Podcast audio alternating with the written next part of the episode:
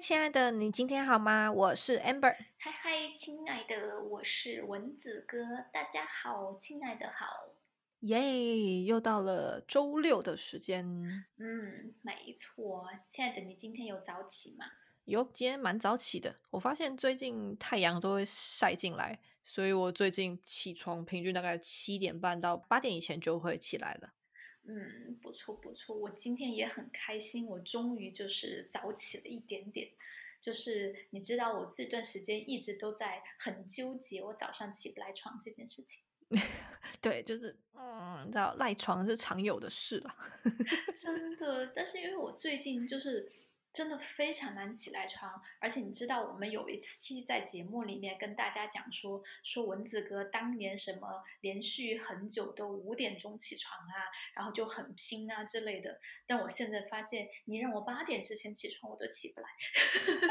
我们的生理时钟跟以前不一样，也是年纪也是有点关系。真的，而且我觉得，就是我发现了一件事情，就是睡觉真的是你知道美颜神器，就是睡觉。真的，真的睡觉很重要。人平均要睡多久啊？七个小时、八个小时？其实要看，因为我之前有看一个那个科普的纪录片，然后就说，你知道，其实我们。到目前为止，听到过很多种说法，一个是关于睡眠的，就是说，嗯，睡眠是八到十个小时嘛，八小时、七小时开始，就最好是能够维持八小时左右，就算是至少你睡得比较足。那么在成年人和儿童，它中间又会有一些区别。那除了睡觉之外，还有喝水，什么一天至少要喝一到两升水啊，这种说法。嗯。其实我后来看到一个德国的纪录片，他们有说，其实每个人的生理状态都不一样，每个人的这个就是你知道你的生物钟也跟其他人不一样，所以其实我们一直认为的每天什么至少要喝一到两升水，或者是睡觉的这个时间，其实可以说是一个长久以来的一个迷思，它并不是一个真正的有科学依据的。哦，OK，嗯，没错，所以其实还是要，就是说白了，要听自己身体的话，就可能有一些人他们是习惯，比如说睡七个小时或者十八个小时他就够了，但是有一些人或者是在某一个生理阶段、某一个年纪，他可能会睡得更少或者是更多，包括喝水这件事情，它都不是有一个硬性的要求，而是真的是因人而异的。哦，所以像我爸妈说什么晚上十一点以后要睡啊，因为肝要休息，要养肝呐，什么 blah blah blah 之类的。好啦，anyway，我觉得嗯，就看你自己个人状况，跟你讲的一样。哎，对，其实它是有一定道理，就是我们的生理器官它有一个自己的时间表来做它的调节，对。但是就是你知道，如果你自己就是属于那种夜猫子，即便你 很早的躺在床上，可能你也睡不着啊。所以，其实有些时候去强求身体做某一件事情，不如就是遵循自己身体的规律，嗯，然后能够就是你睡觉的时间。嗯，起床的时间如果能够符合你的脏器排毒和自我调理的时间，当然是最好。但是就是一个睡觉要多少小时，或者是每天要喝多少水，其实就那个纪录片看起来，并不是就是有一个很定性的一个标准，或者是说，其实如果一个人喝水过量的话，反而会对身体产生不好的影响。有有有，如果喝水过多，就是会水中毒，其实也是有的。没错啦，没错啦，就会会稀释你身体里面的微量元素和盐分。嗯，没错。所以今天我的身体跟我说，我等下录完之后想要喝个珍珠奶茶，完全合理。完全把它当正当理由。我身体跟我说要，跟孕妇一样，说是宝宝吃的，不是我想吃的。嗯，当然，既然之前都那么说了，我现在也不好反驳。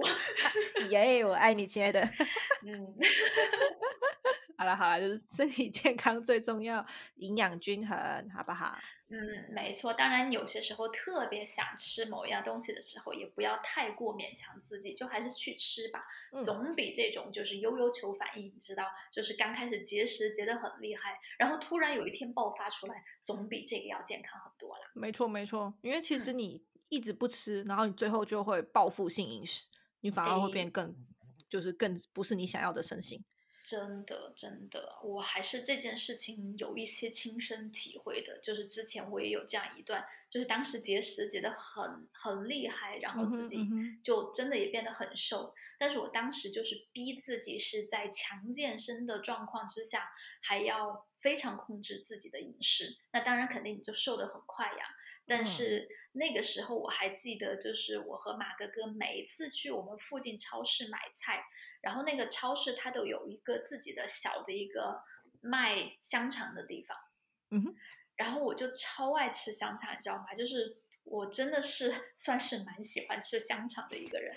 你说吃这边这个德国香肠是吗？对呀，啊，对，就我每一次路过那个小的那个窗口那个地方，我都好想好想买一根香肠来吃，但是心里面就觉得说我不能吃，不能吃，我现在正在节食，我现在正在健身，不能吃。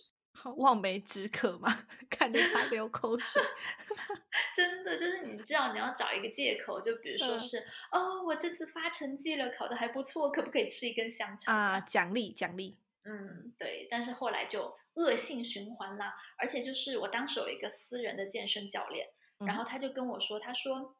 嗯，蚊子哥，其实你可以就比如说一个星期找个一天来，不要限制自己的饮食，但是其他几天你就还是要控制一下。所以我就通常情况下会把那一天整个用来暴富饮食，你知道吗？就是我真的会去跑超市去，一点都不夸张哦，把所有的那想吃的东西，就你知道我会又买薯片，又买甜食。然后又买冰淇淋，然后所有这些东西我买到手之后，我都逼自己在一天之内要吃完。哦，好幸福的一天，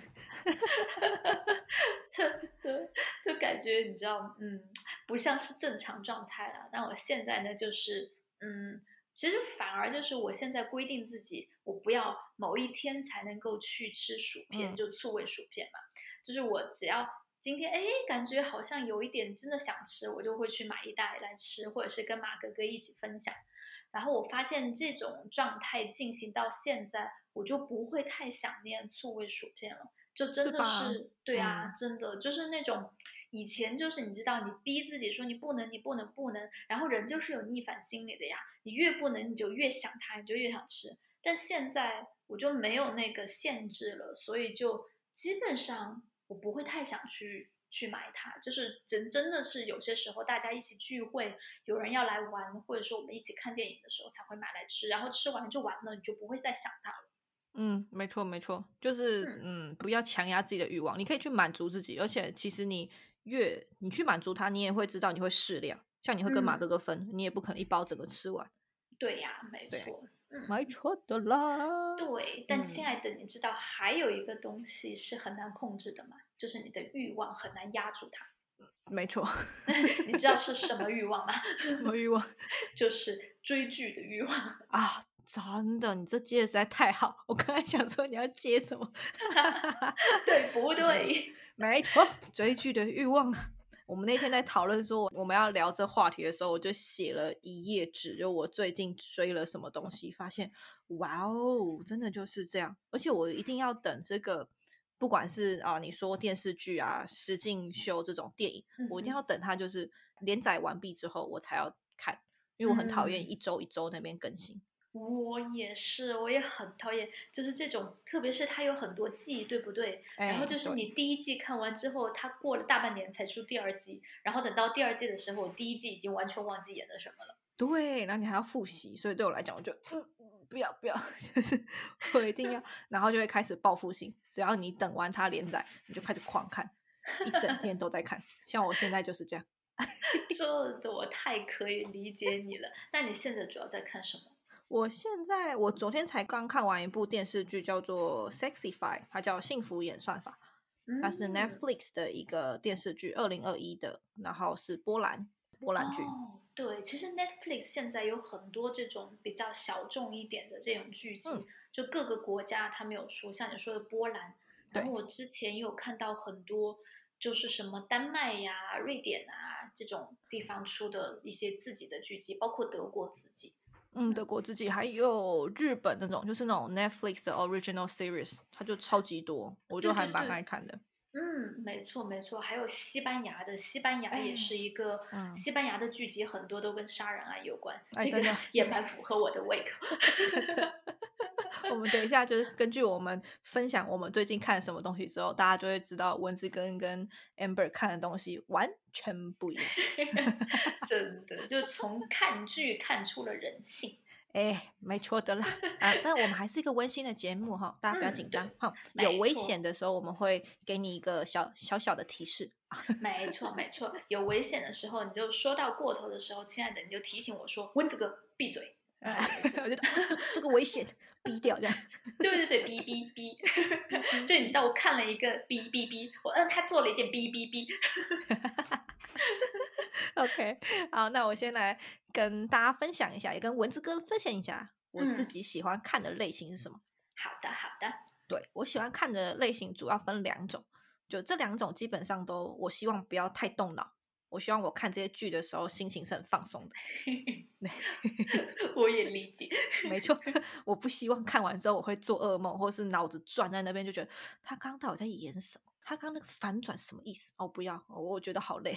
嗯，真的，而且你就不能做其他的事情，你就要逼着自己在沙发上或者在床上就专心专意的看。嗯，对，所以我就嗯，这方面我看的比较少，我也会看啦，就是那种推理剧那些比较少，但是我比较多看的就是不太动脑的啊，不太动脑就主要分两种，一种就是那种 hashtag，如果大家就是想要看的话，类似的东西你可以去看 hashtag，是那种好心情。温馨这种的哦，那它基本上就不太需要动脑，它都会是一个很美好的结局，一个 happy ending，大家喜欢看的。嗯，OK，嗯，然后另外一种呢，就是单纯看特效的，就像那个对变形金刚这种，哎，没错，我也是首先就想到了变形金刚，给大家多那个深刻的那种刻板印象，就看。真的，而且变形金刚真的是非常喜欢爆炸，你知道吗？各种爆炸的镜头，没错，就基本上那个导演对爆炸场景的向往，完全就是体现的淋漓尽致，你知道吗？就变形金刚那么多部，他可以把他想象的所有的爆炸的场景都来演一遍。没错，就跟那个玩命关头一样啊，他怎么样开车哦，那个车怎么样飞过那个山崖，怎么飞过那个，我觉得哇塞，太强了。玩命关头是 Fast and Furious 这个啊，明白。那我们国内应该是叫速速度与激情，激情对，没错，非常直白。我们叫玩命关头，真的，像这一类的。所以我最近就看了两个，我想要跟亲爱分享。一个呢是我的呃那个李阳先生跟我推荐的，他叫《魔物猎人》。魔物猎人是感觉有点奇幻的。哎，没错，它其实是一个那个打电动的，它其实是一个游戏，同名游戏，然后去拍出来的。啊，对，所以里面的怪兽呢，它就是特效非常的好，非常的丑，非常的恶心。说到这个，嗯，亲爱的，你让我想起，就突然想到说，你知道我妈妈，她是一个就是对这种恶心的这种场景非常非常敏感的人。你知道他敏感到什么程度吗？敏感到什么程度？就是因为我妈她说她不能见血，就剧电视剧或者是电影里面不能见血。那如果有人被杀的话，就是如果你有一个小的伤口，就会有血了嘛。然后像文子哥平常喜欢看的剧集呢，就流血会流很多。没错，等下跟大家分享那个很恐怖的嘞。没错。对，所以我记得小的时候有一次，我还没有来德国的时候，我在家里，然后看一个，其实真的我都忘记是什么名字的电影了，一个国外的电影，但是真的它只是悬疑而已，它一点都不血腥，因为它就只是我能记着当时的场景，就是有一个人被杀害，然后他就可能被插了一个匕首还什么的，然后就倒在地上就流了点血嘛。然后这个时候，我妈妈就刚好开门就进来了，就进到房间里面来。嗯哼，因为我妈跟我说过，说她看到恶心的，她看到血腥的场景，她都会吐。然后我当时就就完全不把她说的这句话当回事，因为我想说，还没看你吐过。对，我说会不会太夸张啊？真的，你真的以为我会信吗？结果他看到那一幕，你知道吗？就一点点血哦，他就真的去吐了。我我的天呐！哦，那这样子阿姨能够看的剧很少。就是不能和我一起看剧了。对，没错，跟我看了，跟我看。那这个我不推荐阿姨看。那《魔物猎人》有点可怕。虽然说那个怪物的血不是红色，但它会流。哦，嗯，对，它其实就是像你在打游戏，它就是讲说，哦，人类的世界跟魔物这个魔兽的世界呢，他们中间那个呃时空洞它有一点点坏掉，所以呢就会一直穿插，人类会不小心进入魔物世界被吃掉。或是魔物世界的怪物会来攻击人类，这样哦，所以男女主角呢跟他们一个 team 就要去打怪，就打那什么影蜘蛛啦、角龙啦、火龙啊，反正就是取一些超级酷、超级厉害的名字，然后看起来很帅，这样。嗯，没错，所以这就是看特效的。然后另外一个我觉得比较轻松、蛮可爱的，叫做野蛮游戏，我不知道亲有没有听过，是 Jumanji。啊，我知道，怎么可能没听过《勇敢者的游戏》，好不好？没错，就是 Doctor Bravestone，就是他两他你两集都好看吗，亲爱的？诶，我我想想看哈，我应该是看了第一第一部，我可能是有看过，而且它是有爆的那个，诶，有爆，然后有蛇。啊哦，我还以为你说的是抱一抱呢，不是那个抱，原来是动物的抱，动物的抱。哎，我有一点想不起来，他们是就是进到了那个游戏里面，对对啊对，嗯，因为第二集是因为他们已经把它弄坏，但是因为男主角在现实生活中找不到就是。自己像在游戏里面这么的厉害，他可以成功破关，所以他又重新修了那个游戏，然后又想进去一次。那是第二集啊，那我就没看过，我只看过第一集，就是他本来是现实生活是一个很瘦弱的人，对，一个 nerd，哎，对对对，然后他进到游戏里面就变成了一个。Muscle Man 对吧？变成了一个肌肉强身，对对对，没错，超帅。对我第一，那我看过是第一部，第二部我还没有看。啊，那我很推荐第二部，可以跟马哥哥一起看，超好笑。因为他第二部就是讲，就是他觉得他没有像他找不到那个感觉，他觉得他在真实人生中还是很废，这样还是个废物，所以他就进去，然后他的朋友就不行，我一定要去救他，所以就有第二集。但第二集里面那个 Jumanji 他们要。嗯，旧的东西跟呃，我游戏的玩法都变新的，就他们的优点跟弱点都不一样啊。嗯，没错，让勾起了我的回忆。没错，没错，这个我也是蛮喜欢，因为它就是一个很可爱、很温馨。就是哦，如果我真的变成就是里面的人物的时候，我会做什么？嗯，的确是。而且我觉得就是有巨石强森的这两部嘛，第二部也有巨石强森。有。OK，我觉得这两部应该就是。就是后期有拍嘛？我记得我小的时候，还非常小的时候，当时就有最原始版的《勇敢者的游戏》哦。OK，因为所以这算新版，那我看的是新版。嗯，这应该是新版的，因为我觉得我小时候为什么我会记得有这一部戏呢？就是我小时候很长一段时间都住在我外婆家嘛。嗯然后我外婆家就是有我两个舅舅，他们也住在那里。嗯然后我两个舅舅他们就也很喜欢看国外的电影。嗯但是我两个舅舅他们就非常的硬，你知道吗？他们就会嗯什么戏我都想看，我说我要看这个电影，他们就会说嗯嗯你不行，少儿不宜。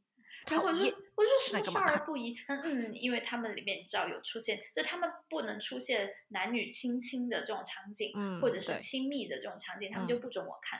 如果太恐怖的话，他们也不准我看。所以我很多我舅舅买的那些剧集，什么蝎子王啊。然后还有巨石强森的那个蝎子，对我也有看，有点好笑。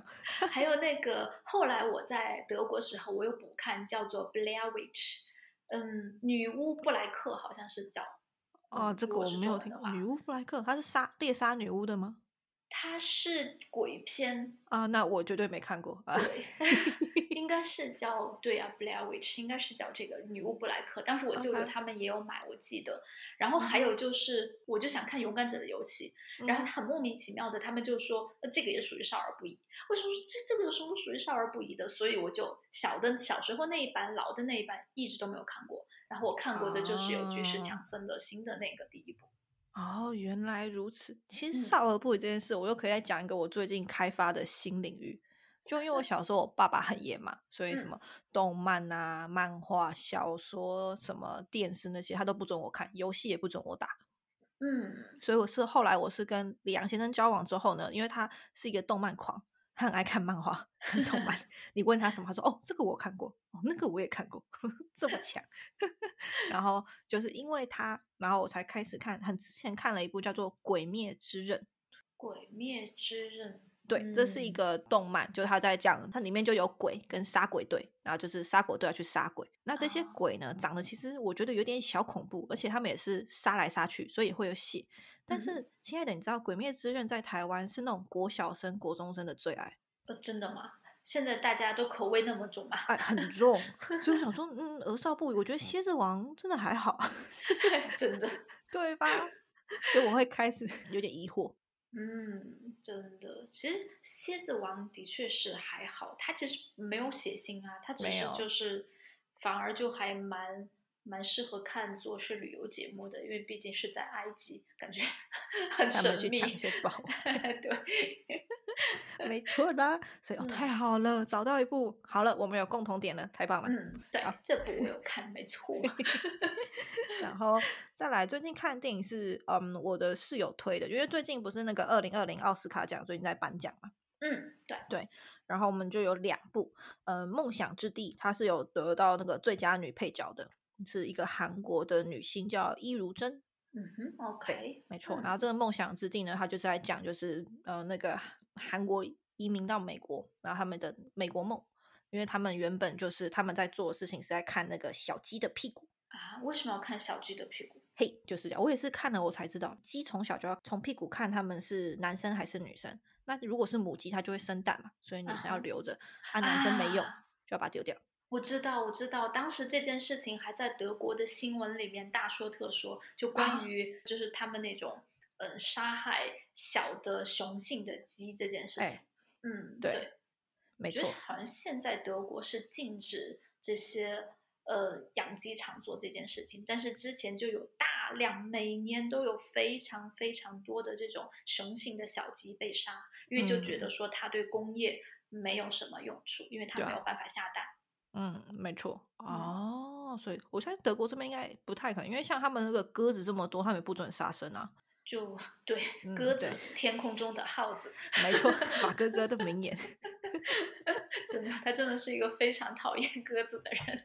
没错，然后呢，这个男主角就他就跟他老婆就说：“我不管，我不要一辈子都看鸡的屁股。”他们就用他们所剩的钱呢去买一个农场，然后想要在农场种这些韩国蔬菜，然后什么的。然后那个最佳女配角是伊如珍，是女主角的妈妈，然后她就特别从韩国过来。要帮他们顾孩子，这样，然后就是一连串的，就是可能跟呃父亲这种嗯角色，因为毕竟他他不想要在对我来讲，我自己看完的观感是他不想要在小孩前面没面子，嗯哼，对，就是我一定要在我小孩面前成功一次，不管怎么样，就是我觉得他比较稍微自私了一点点，嗯，稍微，对对对，然后那个奶奶来，就是他他在演的，就是因为奶奶是从韩国生活到很老，然后过来嘛。那你移民的话，你的小孩接触到西方文化会稍微多一点。对，所以他的儿子对于他奶奶超讨厌。我记得最经典的一幕是，因为他奶奶就从韩国带中药来，因为那个小 小男生呢，他心脏不好，所以呢，就是奶奶就带中药来叫他喝，很苦嘛，他觉得很讨厌。所以呢，有一次呢，他就把它偷偷倒掉，然后奶奶就说：“哎，你帮我拿那个饮料来，我要喝。”就他们个饮料叫山泉水，但它其实是个汽水。然后。那个 小男生就把他自己的尿，真的是尿，然后尿给他奶奶喝。天哪，熊孩子！这打他，我跟你说，因为他很不习惯奶奶的到来，就是他奶奶讲的韩语啊，或他的这些文化，或他做出来的这些事情，他都觉得不像我知道的奶奶。嗯，对，就有很大的摩擦。对，就有摩擦，所以讲这些家人这些摩擦，父亲啊，然后最终就是他最终其实看大家那个故事怎么看，因为我觉得最没有后面收收尾收的太快，所以我不太确定它是一个好结局还是还好，嗯，就平平淡淡，因为他这个其实也是导演自己半自传的一个电影。原来，那他整个的主题就是围绕着上一辈的人到了嗯美国之后，然后跟。年轻一点的，他们中间的这些发生的摩擦，这是他的主线吗？啊，主线两大重点，就你刚刚讲那个是一个重点，然后另外重点就是父亲他们带，就是他们第一个移民过来，他们受到的这些困难啊。OK，嗯，不管是语言不通啊，或者是教会啊，什么什么之类的都有。OK，嗯，那我觉得这个可能留学生看会比较有感想吧，比较会有同感，会？我觉得可能会。那我觉得给 给奶奶喝尿的，不可以给小孩看，这也是恶少不已，太过分了。对，是的。而且其实我自己是一个中药迷，哎，就我自己很喜欢中药。我也我很爱中药那个味道。是吗？呃，我倒是不是说很喜欢喝啦，就是我觉得喝还是一件非常痛苦的事情。对对。但是我就会觉得，嗯，我很喜欢中医啊。你很喜欢中医。嗯，对，因为我小的时候可能是因为自己的经历吧，就是很多感觉不太好医的病，小的时候得的都最后都是通过喝中药医好的，所以其实我自己对中医就是更信赖一点。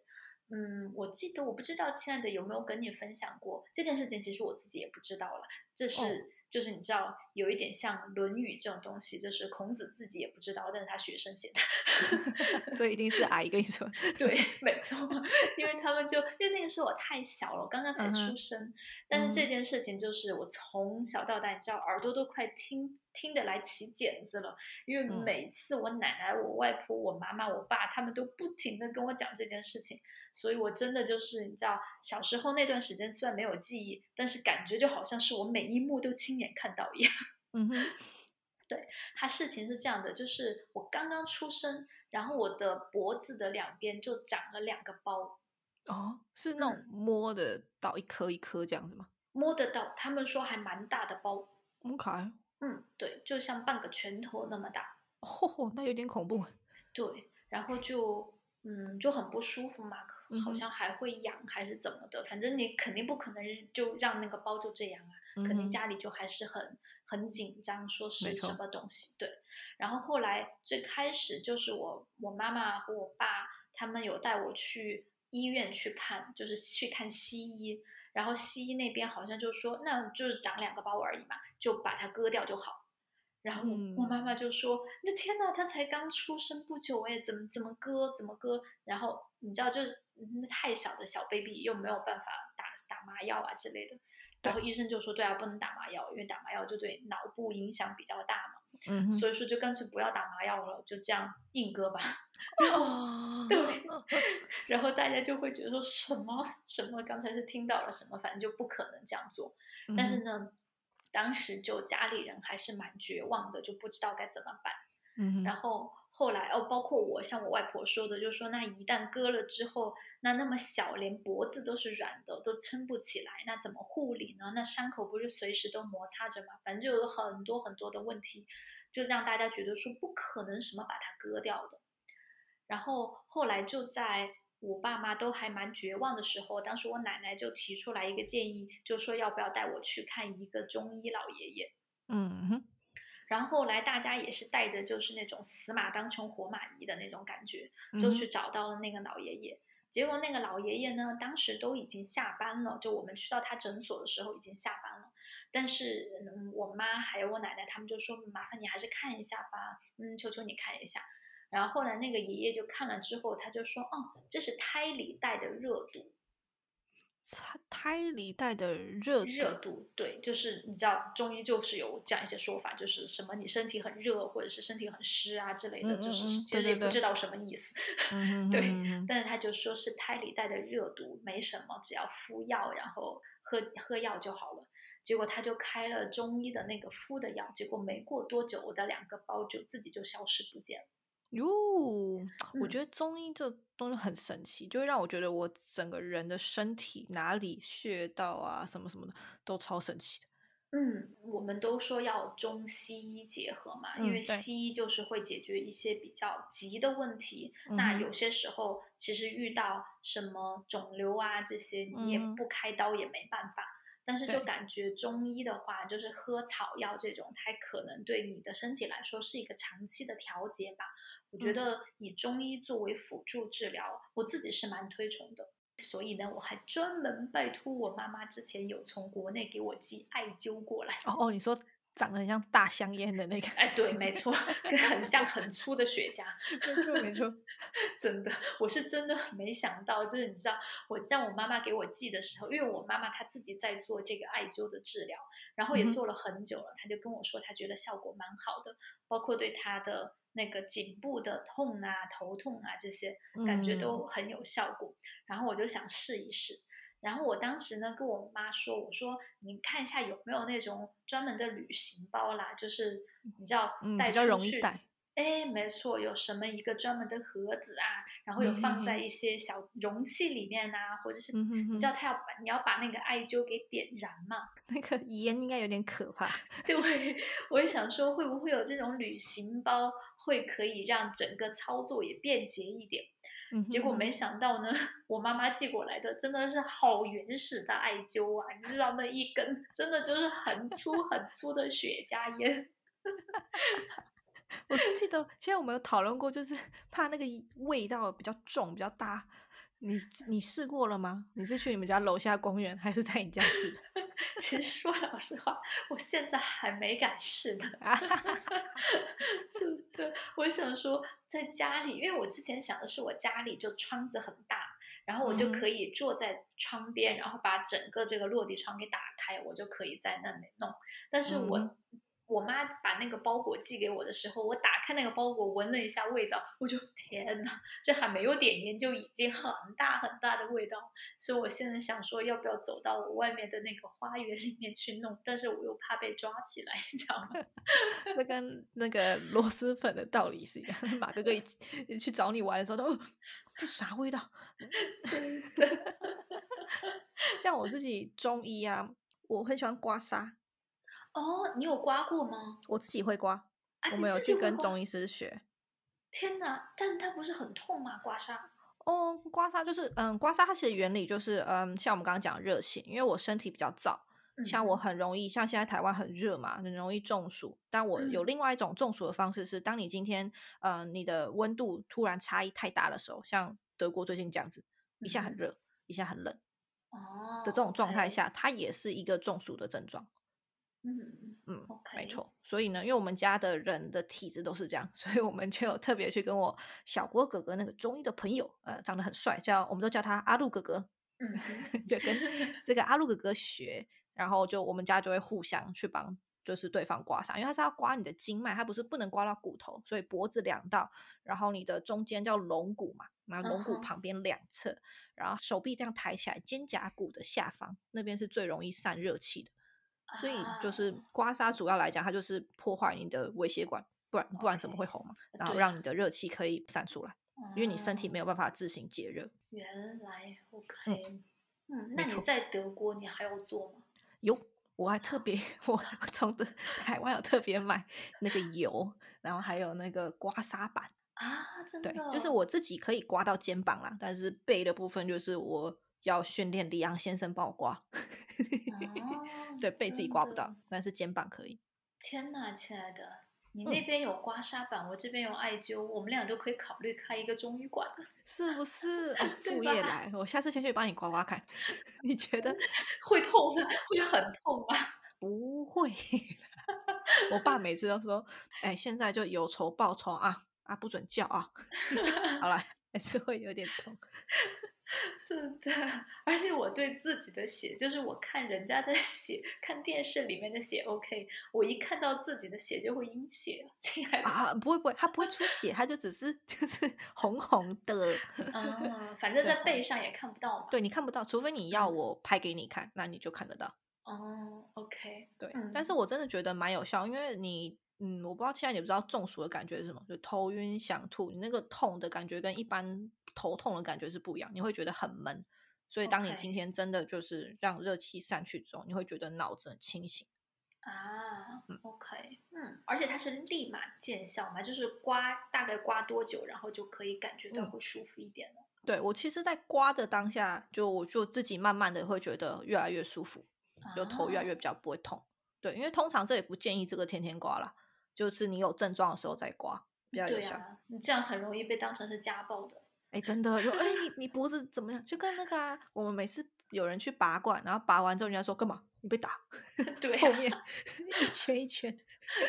嗯，真的，而且我觉得很多年前吧，也是有一部就是亚洲的电影有获得奥斯卡奖还是什么的，也是就是就叫刮痧吧，就是这个主题。对，OK，嗯，就是在也是好像也是老一辈吧，外婆奶奶什么的，然后在从小在西方长大的小孩孙子辈身上，然后就用刮痧，然后就被美国的警方当做是家庭暴力。这真的没有，真的跟你妈一样，我们出于对你的爱，好吧，身体会好。对，我觉得这种刑罚比较适合在马哥哥身上。哎，真的，哎，下次哎有机会，不管三七二十一，让他尝试看看也好。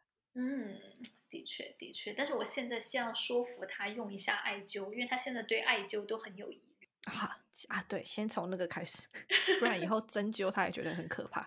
真的，我可以先从他妈妈身上下手，因为他妈妈就是一个对中国还蛮喜欢的一个德国女士，所以我觉得，嗯，我要先从他妈妈那里下手。可以，可以，可以，他妈应该啊，你就让他妈的家里都有那个味道，非闻不可。那他爸可能会打死我。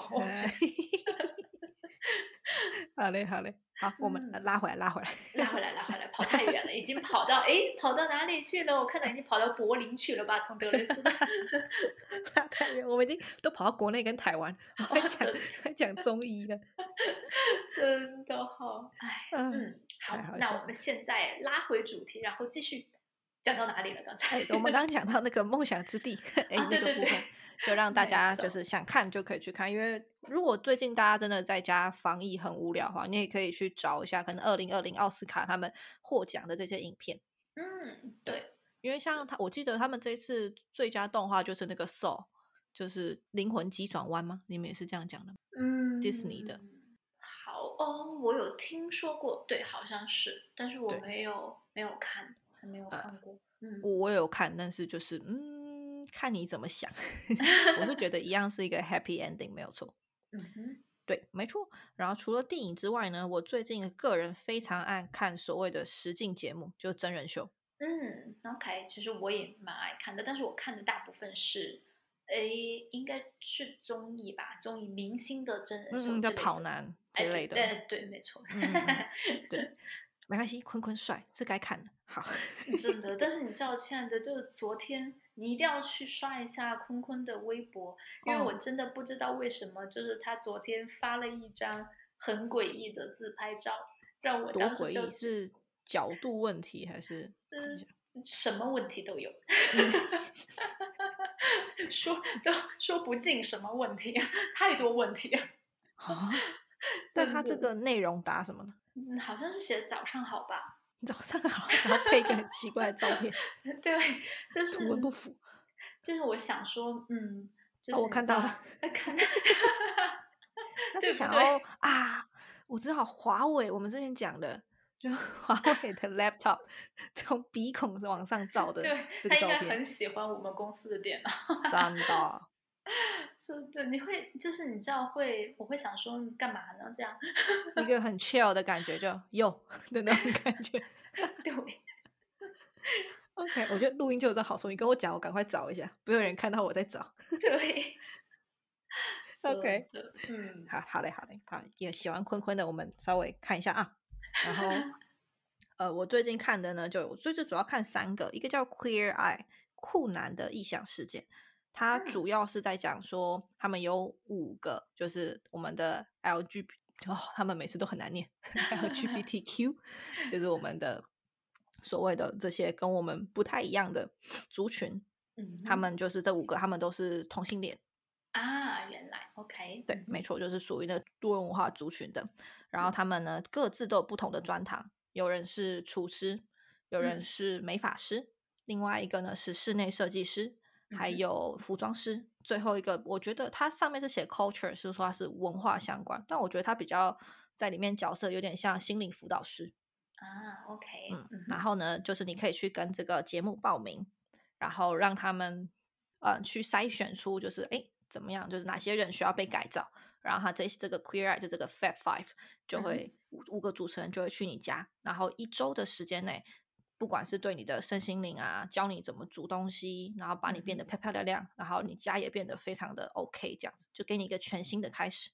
嗯，OK，对，然后他们就在最后，然后问一下，然后这个被改造的这个素人呢，他有什么样的感受或什么？当然了，你说在一周内，他在硬性的装潢上，就是硬件上当然是没问题，在软件上，就所谓的心灵上面，是不是真的像节目上面讲的一样？非常的就是哇，就完全截然不同。我个人是有一点点嗯不太相信，但是 anyway，我相信这个节目这个做出来完全都是一个正向的改变。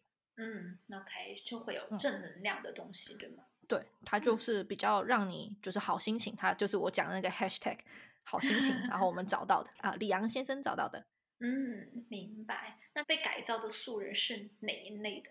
被改造的素人，他就有嗯蛮多种，但是对我来讲，在我看第一季到第哦，他五季，那么多追完了。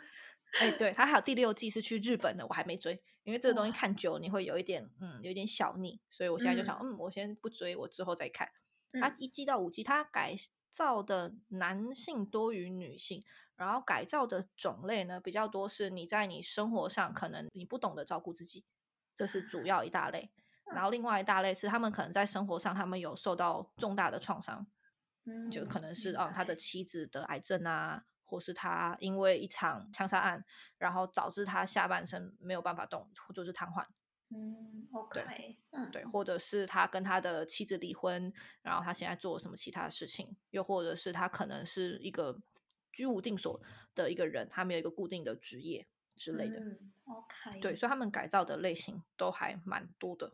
就想要帮这些人走出来，讲对，想要帮这些人解除他们当下就是当下的人，其实他们都知道他们自己缺乏什么，但是他们没有那个勇气去正视。除外，他也需要一个人给他一个 push。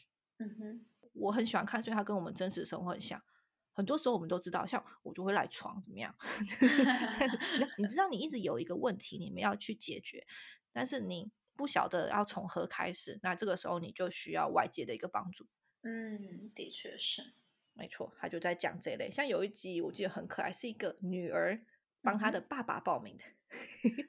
那他是爸爸有时生活到多糟，连女儿都看不下去。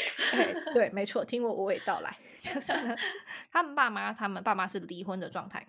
嗯哼，所以呢，就是通常就是小朋友就是两边会跑嘛，就可能我这这个礼拜跟爸爸住，然后那个礼拜跟妈妈住。嗯，对，那他爸爸是属于在家办公的那种，但他爸爸就非常的邋遢，很像小孩这样，就是也不打扮啊，然后就很邋遢，然后都在沙发上，然后不太会煮饭，也不懂得怎么陪伴女儿，因为他女儿其实对滑冰刀非常有兴趣，而且要参加比赛，但他爸就会觉得陪你去练习，我没有什么兴趣。就很难跟他女儿有共同的话题，但他其实互相都很爱对方的。嗯哼，对，没错，他就帮他爸爸报名。所以呢，他爸爸后来的改变就是他去了解他女儿的兴趣，而且他们也帮他的家做一个改造，让他女儿觉得你不是只是来爸爸这边住，这个地方也是你第二个家。你不会因为你爸妈离异，你呃你父母的爱就给你少点，没有，他们反而会给你双倍的爱，哪里都是你的家。这个倒是一个蛮好的观点。嗯，我觉得挺好的。然后他也去看他的冰刀的比赛啊，然后是第一名，很棒。然后那天穿的这样非常的帅气，然后也开始会参加这些爸爸妈妈群，因为他们其实就每周可能会有一个聚会，爸妈都会有个聚会，然后可能帮小朋友做一点早餐啊什么之类的，所以他就会慢慢的去知道他女儿的生活到底是什么样。嗯，明白。就像这类比较可爱温馨路线版的，嗯。其实我觉得像这种类型的真人秀，有些时候看起来其实也还蛮有意思的。我觉得就像刚才你提到的这个，呃，改造爸爸的这个这个情节嘛，我觉得就很像很多年前，也不算很多年前吧，反正就 还是有好几年了。就是当时国内不是很流行一档那个亲子真人秀节目，就是《爸爸去爸爸去哪了》。对，没 错。我去哪里呀？我会 唱那个，很可爱。真的，我觉得特别是第一季，就真的是觉得，嗯，还蛮感动的，就是又很好笑，然后最后就很温馨，然后很感动。其实我觉得像这种真人秀，就虽然说不知道它最后真实的成分是有多少，但是我觉得至少表现出来的给人的感觉是正向的力量。没错，就是我，我其实看剧就是喜欢这种，我喜欢 happy happy，我喜欢正向，就是嗯，让大家觉得我们活得很棒，就是真的。对，然后你遇到的问题，其他人也都会有。的确是，我就会觉得说，像这些真人秀、实境秀这些，比某一些德国的这种真人秀真的好一千倍、一万倍。亲爱的，我不知道你对德国的真人秀有没有一点点的小了解？嗯，我不太知道他们真人秀，但我之前跟你分享过那个 Naked 的 交友节目，那个我就吓到了。真的，就是这种风格的。然后，因为我其实不看德国电视，就是呃，我自己的电视其实是没有连到那个那个频道的，就是我们现在都是看 Netflix 或者是 YouTube 上面对吧？对，没错。所以我现在是没有电视频道的，但是有些时候就是你看 YouTube，YouTube 上面广告超级多啊！对，我觉得它现在越来越多，有点讨厌，五分钟就一个，真的超过分。然后有些时候广告就会去，嗯，像一个 trailer 去介绍一个电影啊，或者是一个 trailer 去介绍一个德国的这个真人秀。我经常看到那种真人秀叫什么 Love Island，或者是对。或者是什么乱七八糟的，就是你哦啊，德国有一个非常著名的真人秀，还拍了很多年的，叫做呃《农民去找老婆》。农民去找 他们这边的农民都没老婆，为什么特别要拍这个？或者是农夫去找老婆之类的，就是这种剧集，特别是嗯。像那个 Love Island，哦，我真的是看到那个介绍，看到那个预告片，我就真的想说，为什么为什么要做这些？就是你知道，看了不会有任何收益，反而会变得越来越愚蠢的这种真人秀，就他们会 去，就是会挑很多嗯单身的这些男女男男女对，然后一般的话就会是嗯去挑那种身材很火爆的那种女生呐，嗯胸部很大呀。然后男生就是那种什么，我看到那个介绍，那个介绍里面还有什么会跳钢管舞的男生啊，然后或者是那种肌肉很发达的，然后就非常多元的。哎，对，就是你知道，就是完全就是以外貌出发去选这些人，然后他们这个真人秀的噱头就是把这一群男男女女关到一个。封闭的一个度假村吧，或者是就是一个度假的海岛上面，然后就让他们去发生一些，呃，你抢我男朋友，我抢你女朋友，我要跟你发生点什么，你又跟他怎么怎么样，就这种乱七八糟的情节。我想说，天呐，太无脑了吧？这拍给谁看的？无脑的恋爱节目，真的，这个这真的比那个农夫找老婆还还要疯狂，真的是。这个真的不行。好，那我们我们现在推荐大家都是这种比较看完之后还是有点东西可以反馈的。对，没错，就是可以跟大家推荐。就德国的电视里面有很多很好的纪录片呐，什么科普片呐，或者是你看新闻都行。但千万千万别看他们的娱乐节目，真的，你看了之后你会后悔的，智商会逐渐下降的。没错，没错。所以呢，这个部分已经结束。我们给大家一个，就是平常在家要把门窗锁好的这种。是要到我的部分吗？没错。每次你跟我分享完，我每天晚上都要看我自己门窗有没有锁紧，很可怕。主要就是，其实就是因为蚊子哥和 Amber 比起来，就 Amber 你走的是那种。嗯，温馨，然后轻松愉快的这种路线，就在看剧的时候嘛。然后蚊子哥呢，就不知道为什么，就从小非常喜欢看各种杀人案。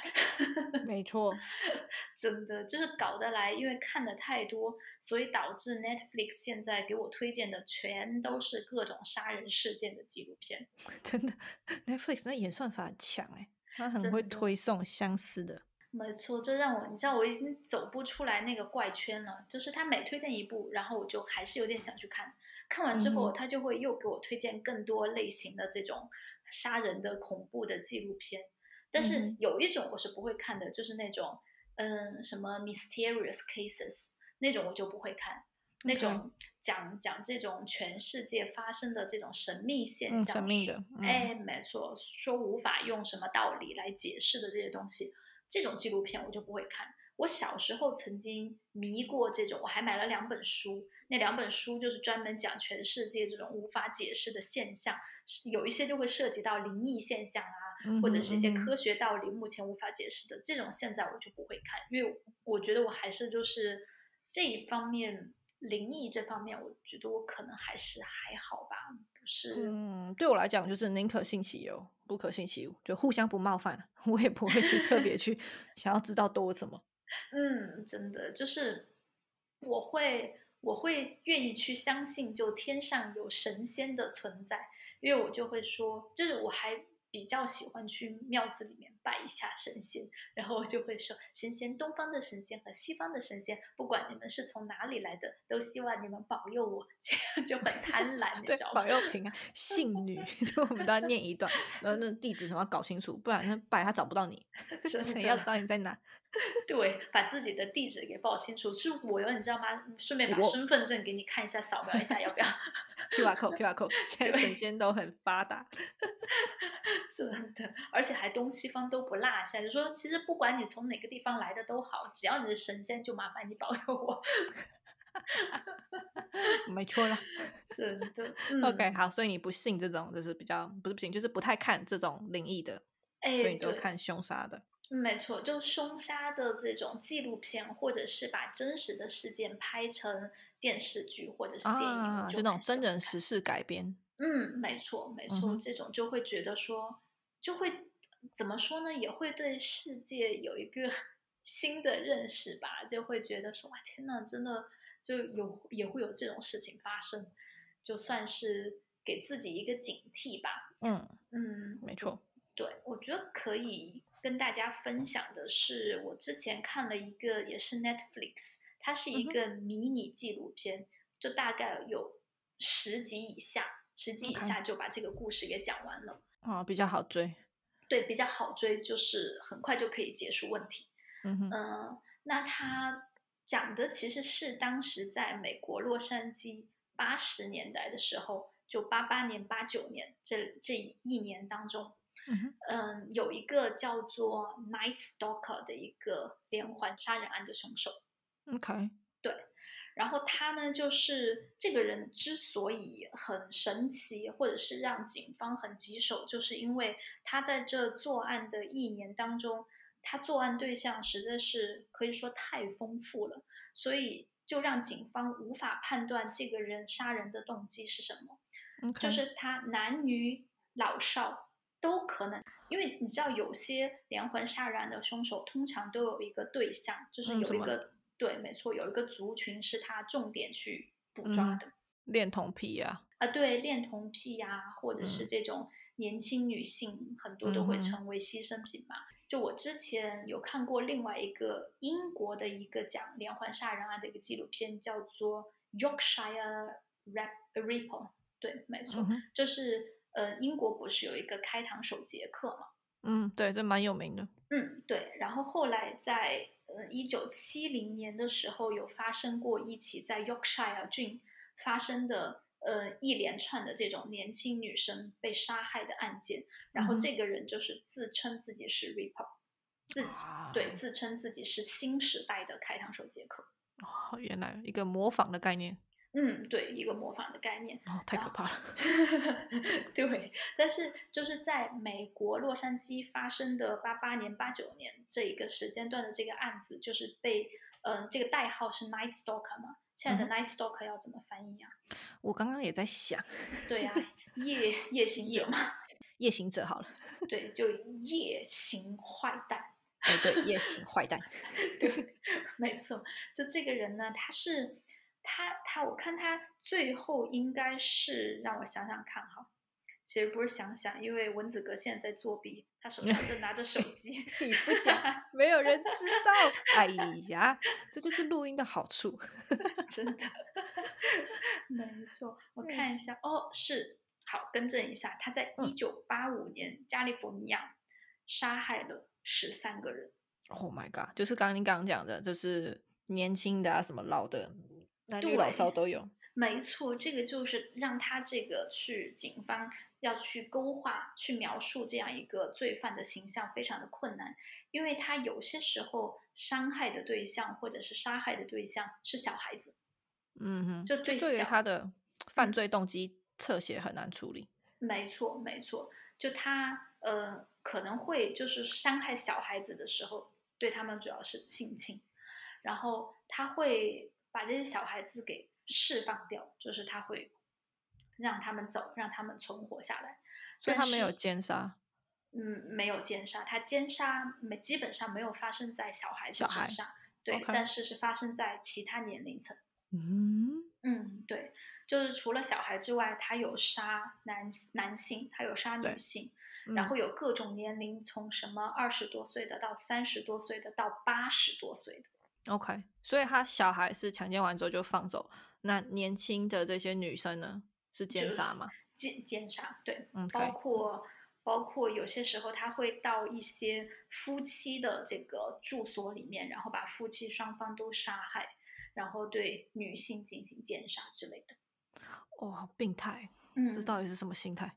真的，而且其实当时很神奇的一个案子是什么呢？是他刚开始就是作案前期发生的一件事情，是他当时有潜入一个合租房里面，是两个女生的合租房，两个女大学生，然后他进到这个合租房之后，就把第一个女大学生给杀害了，但是在杀害她之后，哎，刚好他的室友就回来了，然后这个室友他回来之后，这个凶手还是想就是也杀害这个室友，但是呢。他的手法并没有成功，所以这个室友有有逃生，有逃出来，但是他并没有完全逃离这个凶手的视线，所以凶手想要再用手枪去射击他，但是这个女大学生就回他一句话，就说：“诶，你刚才已经打过我了，你刚才已经想要枪杀我了，难道还不够吗？”诶，结果他听到这句话，他就走了。嗯嗯 嗯，好难猜。这个人，嗯，没错，就是他，就这个女大学生，她有存活下来，然后她也有到法庭去出庭，然后去作证，这样作为目击者之一。OK，对，然后后来很多起案件实际上都有嗯侥幸存活下来的幸存者，然后他们对这些罪犯有一定的描述。嗯，其实我觉得这件事情让我。非常疑惑的可能有两个地方吧，就是最后，你知道，最后这些凶杀案的结局，其实当然让我们高兴的都是好结局，就是他们都有被警方抓获。就不管是花了有多长时间吧，然后中间其实有很多无辜的牺牲的人，但是最后这些凶手还是都有被抓到。嗯，让我很迷惑的就是，你知道，会对西方人的思想 有一点点就是。有一点想说，这是西方人文化或者是思想的一面，可能这一面是他们西方人自己都没办法理解，那我们东方人就更没办法理解了。比如说呢，就是当时这个人已经在洛杉矶已经是臭名昭著了，就是大家都知道，天呐，这外面有一个罪犯，他现在还没有被抓到，而且他杀人的对象都不知道有什么特定的这个特性，他就是见到谁都杀。所以其实整个在洛杉矶就人心惶惶，对人心惶惶，大家都非常紧张。嗯，然后很多就是比如说年轻人呐，或者是嗯小孩子，他们就会跟自己的嗯爷爷奶奶说说你们晚上睡觉的时候一定要把门窗关好，因为这些事件都发生在这个凶手通过没有锁的窗子或者是没有锁的后门潜入了这个房子里面，然后才把他们给杀害的。啊，对，可怕，尤其是国外都是那种落地窗，你知道，对，很大片呢。没错，没错，而且他们就是，我觉得当时可能有一个时间上面的一个一个巧合吧，或者是一个偶然的一个事情，就是当时这这个凶杀案一系列都发生在夏天，而且那个时候洛杉矶夏天的温度非常的高，就是可能也就是三十五六度这种，所以也导致你知道我们在德国都经常可以看到有些外国人睡觉晚上是不关窗子的。真的，这都让我有点害羞。之前在学生宿舍也是，就看他大拉拉穿的很性感，或是男生完全就只穿个内裤。他说：“你们都不关的吗？” 对，没错。我觉得可能也是这样有一个特殊的原因吧，就是因为天气很热，然后外国人其实比较习惯，就他们不会觉得说开窗睡觉是一件很奇怪的事情，所以说他们就会把窗子不锁呀，或者是窗子不关。嗯哼，然后这个可能这个凶手当时也是利用了这个机会吧，就可以潜入到很多人的家里面。那其实发生了很多起杀人案之后，就有家人就提醒自己的父母啊，或者是提醒自己的爷爷奶奶，就说你们一定要睡觉的时候把门窗关好。但是让我很神奇的，觉得很奇怪的就是，很多人还是照样的不关窗子。他们可能觉得轮不到我之类的，他们我不可能这么衰吧。有可能，有可能，或者是他们还有一种思想是会觉得说，为什么要为了这样一个人限制我自己的自由？但是他这个人会影响到你的生命。啊，对呀，你生命都没有，还谈自由干嘛？对啊，吓死人哦！这个逻辑前后顺序不对吧？对吗？而且你知道，就是让人很觉得很悲哀的，就是他们有采访一个现在已经是三十多岁的一个女生，幸存者吗？呃，她是幸呃没有，她是。被害者的孙女哦哦，OK，对，然后他就是属于那种提醒自己的爷爷奶奶，希望他们把窗户门窗都关好。结果呢，他的爷爷奶奶就还是不关窗，而且好巧不巧，这个爷爷奶奶最后就被杀害了，就是凶手就是从他们没有关的门窗进去的，对吧？哦，那亲爱的，我刚刚有个疑问是，他嗯这个凶手他杀完人之后，他是清理犯罪现场非常非常干净吗？不然怎么？警察追很难追到他。嗯，其实没有。其实我觉得这个凶手应该是对警方他们，因为你知道那个时候八十年代，其实我们的这个指纹啊、DNA 还没有说到特别发达，而且也就是，其实你即便是找到了他的指纹，其实当时他们一直都找到的是一双鞋子啊。对，就是他的那个，他每次作案都穿同一双鞋。这个鞋子是哪个型号？是哪个牌子？是多大的？它的纹路是怎样的？其实他们早就已经查清楚了，包括他用的手枪弹径、弹孔是多大的，是多小的，这些东西他们也都查清楚了。而且这个凶手他刚开始的时候，就是除了留下这个脚印之外，其他并没有留下太多的东西。但是到后来，他发现警方对他留下的这个脚印。完全不知道该怎么办，没有任何的进展的时候，他就开始越来越放肆了。他曾经在杀害了一家人之后，竟然还把这家人冰箱里面的食物全部吃光，就他还很轻松的把所有东西都拿出来，然后吃完了再走，太 chill 了吧？真的。所以他最后是怎么被抓获？他最后警方得到了一个比较偶然的一个线索，是有人说看到哦，对，是有一个。人他报告说，他的爷爷是一个嗯业余时间的流浪汉。哦，OK，业余时间，没错。然后这个流浪汉呢，就说当时他遇到了一个人，那个人说叫 Rick，然后这个 Rick 说给了他一个一个手镯还是什么样的东西，手环。嗯哼。然后就说，哦，这个送给你，因为我觉得你这个人还不错，我觉得跟你还蛮合得来的，我把这个东西送给你。这呢，这是我当时杀了一家人之后偷偷下来的。哇哦，他也太那个了吧？他觉得警察都抓不到他，全部讲出来。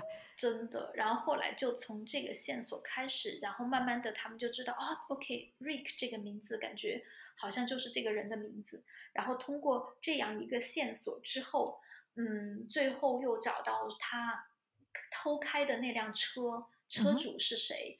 然后通过这个车主，就通过这样一系列的线索，最后找到这个人。而且这个人最后他的身份已经明了了。嗯，其实不是警方抓到他的，而是他走投无路的时候开进了一个居民区。就是你知道美国有那种街道旁边都是这种居民的住楼、住房的这种楼嘛，就是相当于一个居民区了。结果但是他已经当时已经非常出名了，大家都知道这件事情，所以他当时开进这条居民区的街道的时候，已经被周围的住户和居民有认出来，是他们自己跑到街上把这个车拦下来的，是他们抓到他的。其实，哦，这些居民太勇敢，他不怕直接被他射杀吗？他不是有枪吗？嗯，对，真的就是他。其实这个人，嗯，他是信奉撒旦教，就他觉得他是撒旦派来的。就你知道，也是有那种清除这个世界，让这个世界变成干净的这样一些废话啊。那个我真的不行。果然最后总结还是 坏人死于话多，真的，绝对是 真的。然后后来就是，就其实可以感觉得出来，就警方其实在有一次新闻采访的时候，又专门说一些挑衅的言论，就觉得他是一个胆小鬼。因为他在侵入有一家人的这个房子之后，他有射杀这个夫妇，但是并没有成功，所以这个男主人当时没有死。然后男主人被他开了一枪之后，他还有能力站起来，然后他就拿了一个棒球棒之类的东西去追他，结果他就吓跑了。嗯，他哦，他整个人他不是撒旦之子吧？就 听起来很怪。对，没错，很像撒旦的走狗，哎，有一点像，对吧？就是所以说，警方才说说，其实你这个人是个胆小鬼。嗯，还还好还好，最后这个夜行坏蛋有被抓到，对他后来又被抓到，对，但是他被抓到之后，就出现了第二个让我非常 confused 的地方，就是。在那段时间，他被抓到之后，他出庭审讯嘛，作为被告出庭审讯，然后就有很多的这个幸存者或者是嗯被害者的家属和亲人来讲他们的经历，然后你知道就是非常的揪心，然后也真真的是非常的残忍，但是哦，不知道为什么在美国那一段时间，有很多崇拜他的年轻的女性。这些女生也有病吗？为什么要崇拜他？他就是一个从头到尾就是一个坏人呢。但对啊，他从头到尾他就是一个杀人魔，他没有体现出任何一点让人觉得说，哦，其实他有好的一面，其实根本就没有啊。但是这些。女性很多女性呢，就莫名的被他吸引，然后他在被监禁的时候，被关在监狱的时候，就有很多年轻女性给他写信，就叫他宝贝，然后说亲爱的，然后发自己的性感照片给他，然后说想跟他在一起，想跟他结婚啊之类的。他帮他生小孩吗？对呀，而且不，而且关键是关键是你知道吗，亲爱的，有多荒唐？就是他在关在监狱的时候，他真的结婚了。啊，对，谁跟其中一个女粉丝吗？我我也不知道这件事情，因为那个呃，Netflix 最后一集就没有讲了。是后来我在看维基百科的时候才看到，说他最后真的是有跟一个女的结婚。哦，太荒唐，太荒唐了，真的。拜托，对，没错，我看到这里写的真的是不好意思，文字哥又在作弊。没有 关系啦。对，就是说，嗯。呃，对他当时就收到了很多他的粉丝，而且大多数是女性粉丝写给他的信，就包括他被关押在监狱的很多很多年之间，都有很多女粉丝给他写信。哇，就是嗯，到底他哪到底哪里吸引他们？对我看不出任何一个点。没错，而且在一九就从一九八五年开始，有一个叫做《Freelance Magazine》的一个杂志的。女编辑，自由职自由职业者的女编辑就开始给他写信，并且写了七十五封信。然后到了一九八八年的时候，他就向她求婚。女生向男方求婚。嗯，男方向女生求婚啊，好，我说如果女方向男方，哦，那那女生也可以被关，你知道吗？那 这这，我就我就觉得他们就是女的应该被关到精神病院，男的应该继续在监狱吧？没错，真的。然后就是一九八八年的时候，在这个女生给他写了七十五封情书之后，男方就向女方求婚，然后在一九九六年的十月三号，他们两个人就结婚了。啊，这是个悲惨的开始，悲剧。而且关键很奇怪的就是，其实当时在法庭审讯的时候就判处了他死刑，但是不知道为什么，就是这个死刑一再的被推迟，所以最后实际上他是在监狱里面有待了二十年之后，然后就，嗯，死于肝衰竭，没错。OK，嗯，好险，他待了二十年之后死在死在牢里，要不然这再放出来又很可怕。对呀，但是他死的时候已经是二零一三年了。哦，近期呢，没有很久呢。嗯，对呀，是不是很恐怖？哦，真的很恐怖，好险！我现在住顶楼，除 非他是蜘蛛人，关照样关好。真的，而且就是，嗯，我看了这个剧集之后，我也是晚上睡觉的时候专门去再再次确认一下我的窗户有没有锁，对，门窗都要锁好。吓死人！天哪，我其实一直很想问，你看这些东西，你不会觉得就是会有点不太敢睡觉吗？嗯，还好哎。还好吗？嗯，还好。其实我觉得看这些东西就是会，嗯，我觉得其实它虽然是讲一个杀人案，但是因为每一个其实凶手或者是嗯每一个事件，它其实都是在一定的社会环境才发生的，所以我觉得看这些剧集反而是让我觉得好像对这个当时的社会有一些更多的了解，因为其实。不管是这个凶手，还是我看到的其他的一些，包括那个 Yorkshire Ripper，嗯，这个嗯约克郡的剪刀手杰克，实际上他们作案的这个期间，刚好也也是属于经济比较衰退的一段时间，就特别是在约克郡的这个开膛手杰克这一段，实际上当时的一些社会背景也是那段时间失业率很高。然后社会本身就整个都很不安定，所以我觉得其实看这些剧集会让我觉得对当时的社会整个大环境有一些了解。嗯，了解了解。其实我们喜欢看好，那我大概我可以找到我们共同点，我们一样都是趋近于就是比较真实的社会或是世界再去看，然后就会有更有感触或更有嗯其他的一些想法。嗯，没错没错。嗯嗯，就是我觉得其实。剧啊，或是电影这些啊，对我来讲最大的吸引力是它可以把现在社会比较难以启齿的东西，然后用这个方式去演绎出来。不管它是真人实事改编，或是你这个纪录片什么的，都可以让我们更加了解，其实在整个社会上，它确实存在这个东西，只是大家都不愿意谈。没错，就不管是好的东西，或者是坏的东西，其实这就是整个人的社会嘛。比如说，我们看到有很多这种温馨的东西，那实际上它也有很多阴暗的这些东西。其实只是我们看这些，就像我看这些，嗯，比较恐怖的这些剧集或者是连环杀人案，其实不会说影响到我自己的心情。就我我知道我自己是什么样的人呐，我也知道现实生活是什么样的。但是去了解这些，就会，嗯，怎么说？你你说中间没有猎奇的这种心情吗？肯定也是有的。也是出于好奇，嗯，但是我就会觉得说看了这些也算是了解一些，嗯，社会的另外一面吧。其实我觉得也有一些收获吧。嗯，对，就是都都还是会有一些收获，但是就是提醒大家不要太入戏，好，就是 看可以，大家都是这样，适度就可以了。